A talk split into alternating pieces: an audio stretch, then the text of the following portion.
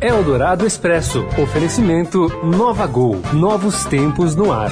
Tudo o que acontece no Brasil e no mundo em 15 minutos. Começa agora Eldorado Expresso. Olá, olá, seja muito bem-vindo. Começa aqui mais uma edição do Eldorado Expresso, esse cantinho que você já sabe, reúne todas as informações mais importantes no meio do seu dia. Tudo em 15 minutos, primeiro aqui pelo rádio, no FM 107,3, nos aplicativos também, pelo site, mas também daqui a pouquinho já em formato de podcast para você ouvir a hora em que você quiser. Lembrando que tem versão também na TV Estadão, lá na plataforma do YouTube, e você confere uma outra versão deste Eldorado Expresso, que é multiplataformas. Eu sou Raíssa Abac, comigo aqui a Carolina Ercolim. Nós vamos aos destaques da edição desta quarta-feira, 15 de maio de 2019. Em dia de protestos contra o bloqueio de verbas, o ministro da Educação vai à Câmara para explicar os cortes. Confira daqui a pouco um giro pelas manifestações do país. Banco Central anuncia queda de 0,68% no indicador de atividade econômica do primeiro trimestre, um dia depois de o ministro da Economia falar em fundo do poço. E a correspondente Beatriz Bula traz as informações sobre a viagem do presidente Jair Bolsonaro a Dallas, nos Estados Unidos. Eldorado Expresso. E agora a gente começa a conferir manifestações que desde cedo estão acontecendo em vários pontos do país. Tem uma também prevista para São Paulo à tarde contra o corte de verbas para a área da educação. Só em universidades federais e instituições federais já são 75 de 112 que aderiram. Nós vamos a um panorama primeiro em Brasília com o repórter Renato Onofre. Oi, Renato. Boa tarde. As manifestações contra o contingenciamento na educação ocuparam a esplanada dos ministérios na manhã desta quarta-feira em Brasília. É, milhares de pessoas, universitários, professores, técnicos, sindicalistas foram às ruas protestar contra a política de educação do governo do presidente Jair Bolsonaro. Eles denunciam que a manutenção desses cortes vai inviabilizar a educação universitária no país e que pode prejudicar outras áreas do setor. Além disso, o ato está sendo marcado por fortes protestos contra a reforma da Previdência e contra o próprio governo. Políticos, sindicalistas, centrais sindicais ocupam a todo momento o carro de som para falar palavra de ordens contra o governo Bolsonaro, contra a reforma da Previdência, contra o ministro Paulo Guedes, que comanda a política econômica do atual governo. Os manifestantes prometem ficar aqui até as três horas da tarde, quando o ministro vem ao Congresso falar com os parlamentares e prometem fazer mais manifestações até que o, a decisão seja revertida. Obrigado e uma boa tarde para vocês. Obrigada, Renato. E de Brasília a gente vai até o Rio de Janeiro. Márcio Douzan. Olá Carol, olá Heisen, olá a todos, alunos e professores de diversas instituições de ensino do Rio de Janeiro, em especial de universidades federais como a UFRJ e a Unirio, é, realizam um ato desde a metade da manhã desta quarta-feira na Praça 15, no centro do Rio. Eles estão dando uma espécie de aula para quem passa, para o público em geral, para ver qual que é o trabalho é, desenvolvido nas universidades públicas. É uma espécie de concentração para o grande ato marcado para a tarde de hoje, a partir das 15 horas aqui no centro do Rio, naquela mobilização nacional contra os cortes na educação. A gente agora vai dar uma conferida nas manifestações em São Paulo com Ana Paula Nederauer. Boa tarde, Heisen. Boa tarde, Carolina. Estudantes e professores e trabalhadores da Universidade de São Paulo realizam manifestações desde as 6 horas da manhã desta quarta-feira em alguns pontos da instituição. Por volta das 7 horas da manhã, a CT chegou a bloquear a Avenida Alvarenga, próximo ao portão principal de entrada da universidade. Os manifestantes protestam contra os cortes no repasse de verba na educação anunciados pelo Ministério da Educação. O presidente do sindicato, do Sintusp, do Sindicato dos Trabalhadores da USP, Magno de Carvalho, disse que irão entregar em instantes uma carta ao reitor da USP, o Varran Agopian, solicitando reposição salarial dos funcionários da instituição em defesa da educação. Ele disse que esse é o primeiro passo em defesa da educação. E agora há pouco, acabou de chegar essa notícia, né, na sua chegada a Dallas, nos Estados Unidos, o presidente Jair Bolsonaro afirmou que estudantes que estão protestando contra o corte de verbas para a educação seriam, na visão dele, massa de manobra e idiotas úteis para o presidente. Eles são manipulados por uma minoria que comanda as universidades federais. Lembrando que grande parte dessa manifestação foi detonada depois que, em entrevista aqui ao Estadão, o ministro da Educação, Weintraub, falou em balbúrdia. Bolsonaro, pelo jeito, dobrou a aposta. Bom, a atual crise trouxe de volta um antigo debate, nessa né, possibilidade de cobrança de mensalidade em universidades públicas defendida pelo ministro. O editor da coluna do Estadão, Alberto Bombig, relembra uma situação parecida nos anos 80 e explica por que é tão sensível essa área do ensino superior no Brasil no primeiro mandato do, do governador Mário Covas em São Paulo, é, havia uma. começou-se um movimento para se privatizar as universidades paulistas. E aí o Covas pediu uma pesquisa qualitativa. E aí, numa dessas quais que ele foi participar, tinha uma senhora muito modesta, muito humilde, cujo filho já havia passado por, outra, por internações na, na antiga FEBEM, enfim, estava ali com um futuro um pouco já, já complicado. E aí perguntam para ela o que a senhora acha. Ela diz, não, eu sou contra, sou contra a privatização da USP, não, né? Mas por quê? Ela fala, porque eu, eu, tenho esperança que um dia meu filho estude lá. E aí o Covas falou assim, não, tá vendo? Não é uma questão de chegar ou não, é uma questão de você ter a esperança. E a Câmara dos Deputados recebe agora à tarde o ministro da Educação para que ele explique os cortes no orçamento na sua área. Ele foi convocado ontem uma derrota do governo que não conseguiu impedir a manobra. A gente confere a expectativa para esse depoimento com a Camila Turtelli. Oi, Camila. Oi, pessoal da Rádio Dourado. Hoje a Câmara vai receber o ministro da Educação.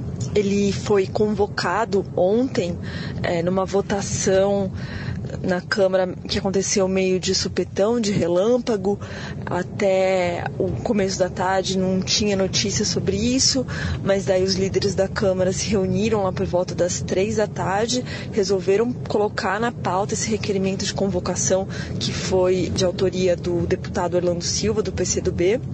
Eles decidiram colocar em pauta, saíram da reunião, foram para o plenário, votaram, foi uma votação aí esmagadora, mais de 300 votos a favor de convocar o ministro, e essa medida é uma medida que obriga o ministro a comparecer. É algo assim que não é muito amigável, né? Bem diferente do que se fosse feito um convite para uma audiência pública, por exemplo. Os líderes da Câmara, eles estão reunidos agora com o vice-presidente da Câmara, que é o deputado Marcos Pereira, do PRB de São Paulo, já que o presidente da casa, o Rodrigo Maia, está nos Estados Unidos. E nessa reunião, eles devem estar definindo alguns procedimentos sobre como deve ser essa visita do ministro agora. Então, assim, tempo, quanto que cada um vai poder falar, quanto que cada um vai poder perguntar. E é isso. A visita do ministro está marcada para as 15 horas e vamos ver como que vai ser. Qualquer coisa a gente está por aqui. Um abraço. Eldorado Expresso.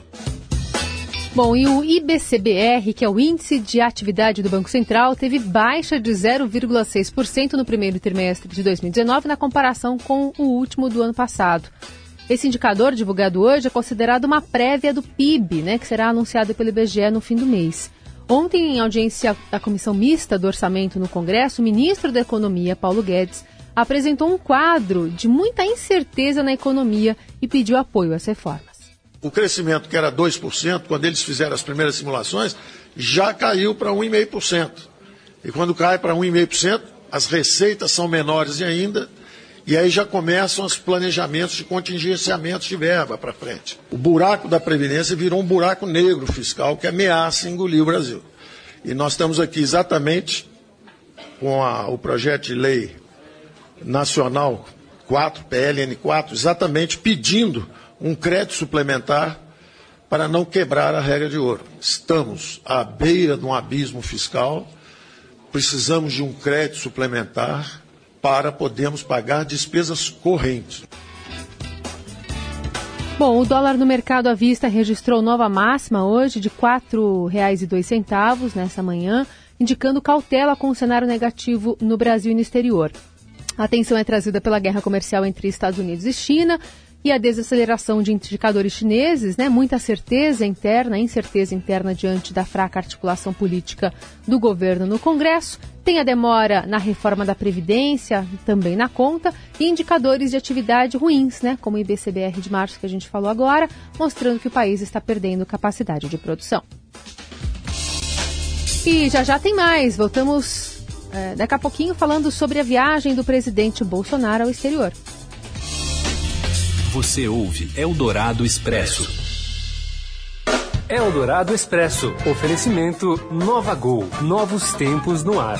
Se você está escutando este programa, é porque não gosta de perder tempo. É para pessoas como você que a Gol tem o Gol Mais Conforto, com mais espaço entre as poltronas em todos os voos, para você descansar enquanto viaja, além das exclusividades da TV ao vivo e internet em todos os destinos, para você continuar fazendo o que quiser a bordo e chegar mais longe. Assim é a Gol, dando mais vida ao seu tempo, do jeito do brasileiro, que é o jeito da Gol. Nova Gol. Nova novos tempos no ar. Você ouve Eldorado Expresso.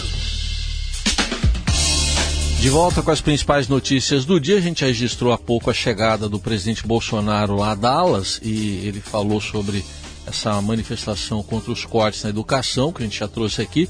Mas na agenda ele vai ser homenageado por empresários num evento alternativo àquele que ocorreu ontem em Nova York. Aliás, esse da Câmara Brasileira de Comércio Brasil-Estados Unidos, Câmara de Comércio Brasil-Estados Unidos, foi esvaziado pela mudança de planos. É o que informa a correspondente do Estadão, a Beatriz Bula. O presidente tem dois é, dias de eventos em Dallas. Hoje ele se encontra com o ex-presidente americano George W. Bush. Deve ser um encontro rápido de uns 15 minutos, até agora a previsão é essa. E amanhã ele tem um encontro com empresários e aí vai receber esse prêmio que era para ele ter recebido ontem, mas vai ser um encontro muito menor do que a festa de ontem. A festa de ontem tinha cerca de mil pessoas, é, era um jantar de gala e esse almoço, no qual ele vai receber o prêmio em Dallas, vai ser uma reunião para aproximadamente 100 pessoas, segundo me informaram até agora, e sem esses ares de festa, digamos assim. Eldorado Expresso. E a FIFA anuncia mudança na regra sobre os direitos econômicos dos jogadores. Quem explica tudinho pra gente é ele, Robson Morelli. Oi, Morelli. Olá, amigos. Hoje eu queria falar dessa nova lei que, que a FIFA vai né, vai regulamentar a partir do dia 1 de junho. É, os jogadores vão poder deter é, parte dos seus contratos de trabalho. Isso é legal, isso é um avanço na lei. É, e a gente falou com alguns especialistas que disseram que o clube e o próprio atleta vão ficar um pouco mais fortes em relação à negociação. Antigamente, esses contratos eram chamados de passes, pertenciam aos clubes de futebol, depois passaram para as mãos dos empresários para as mãos de entidades, de associações, é, de grupos financeiros. E agora a FIFA está dizendo que o atleta pode ficar também com uma parte do seu contrato. É bom porque os clubes vão poder negociar diretamente com os jogadores de futebol, não vai ter mais aquela figura do intermediário, pelo menos não para quem consegue fazer esse tipo de trabalho, além de jogar futebol, é, e vai deixar também o atleta com um poder maior de barganha é, para negociar, para ficar, no seu respectivo clube, é, para negociar contratos futuros. Então, é uma nova forma de negociação, é uma nova forma de conduzir essa parceria é, clube-jogador de futebol e a gente vai começar a ver isso e saber na prática como funciona a partir do dia 1 de junho. É isso, gente. Valeu, um abraço a todos. Eldorado Expresso. Vou falar agora de um assunto que é o bicho. A terceira turma do Superior Tribunal de Justiça decidiu que convenções de condomínios residenciais não podem proibir moradores de criar animais em apartamentos ou casas. Olha lá. Pela decisão que foi. Nem, nem o gatinho. Pela decisão que foi unânime, a proibição só se justifica se o animal representar risco à segurança, à higiene, à saúde, ao sossego dos demais moradores do condomínio. Tipo assim, um cachorro que não para de latir, como esse que o Carlão está colocando. Né? E gatinho que bem discreto, sim. Ah, gatinho. Você pediu, ele veio. O julgamento ocorreu durante a análise de um caso do Distrito Federal. Foi um caso em que uma moradora de um condomínio entrou com uma ação para poder criar uma gata, o que é proibido pelas regras do local onde ela reside. Então agora mudou o entendimento do STJ. Eldorado Expresso. Olha, uma professora que ia virar filme daquela sessão baseada em fatos reais tem diploma falso de Harvard. A gente está falando de Joana Dark de Souza, uma professora que ganhou notoriedade por ser de família pobre, nascida em um curtume no interior de São Paulo, né, e chegar a um pós-doutorado em uma das universidades mais conceituadas do mundo. E aí, nos últimos anos, recebeu dezenas de prêmios. No mês passado, a Globo Filmes divulgou a preparação de um filme sobre a sua biografia, que teria a atriz Thais Araújo como protagonista. No entanto, ela tem várias inconsistências no seu currículo.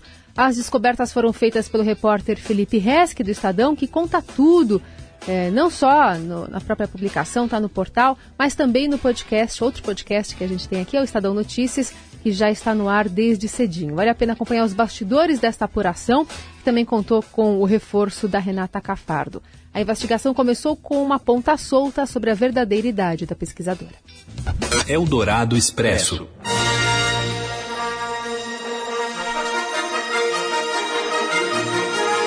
Calma que ainda não é o filme, vai chegar, chegando. Decola, Heisen. Vamos lá. Artemis, a deusa grega da lua, irmã gêmea de Apolo, né? Esse aí é o nome do programa da NASA que levará a primeira mulher à lua até 2024. O pedido de orçamento atualizado da agência espacial é de 1 bilhão e 600 milhões de dólares para ajudar nessa missão. E o presidente Donald Trump tuitou sobre o tema.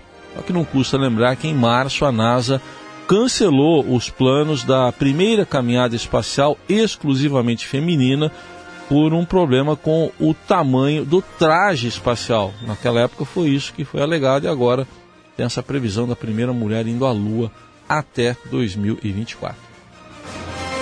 Bom, nesse momento começa, começam a subir aquelas letrinhas, aquele Ah, letreiro em diagonal, em diagonal.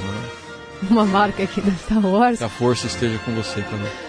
Pra gente encerrar mais uma edição do Eldorado Expresso. Lembrando, para conversar conosco, usando a hashtag Eldorado Expresso, a gente encontra o seu comentário.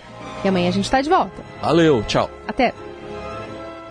Você ouviu Eldorado Expresso tudo o que acontece no Brasil e no mundo em 15 minutos. Eldorado Expresso. Oferecimento Nova Gol. Novos tempos no ar.